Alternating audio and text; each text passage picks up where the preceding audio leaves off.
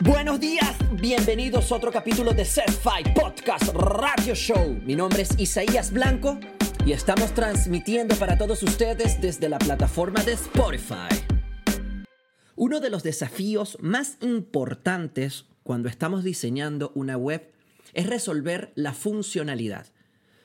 Muchos empresarios, emprendedores y hasta diseñadores webs caen en el lugar común de irse primero por la estética antes de la funcionalidad. Señoras y señores, cuando ustedes estén diseñando un website, tienen que tener en cuenta cuál es la función del website, para qué se está realizando un esfuerzo y cuál problema necesita resolver.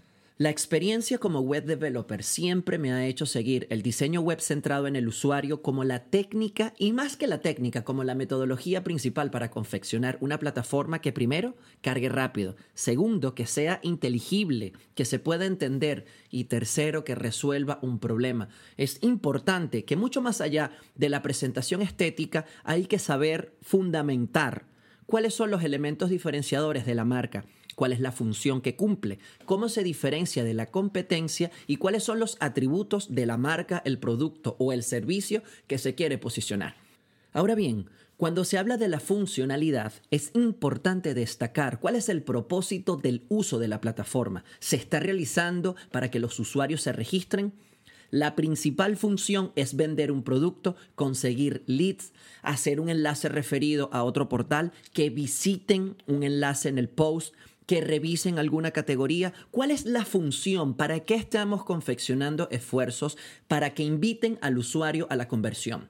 Por último, es importante y no menos fundamental que todos los elementos de la web tienen que estar optimizados para ser lo más fácil de leer y de entender. Y por último, cuando tengas una idea de diseño web, escríbela.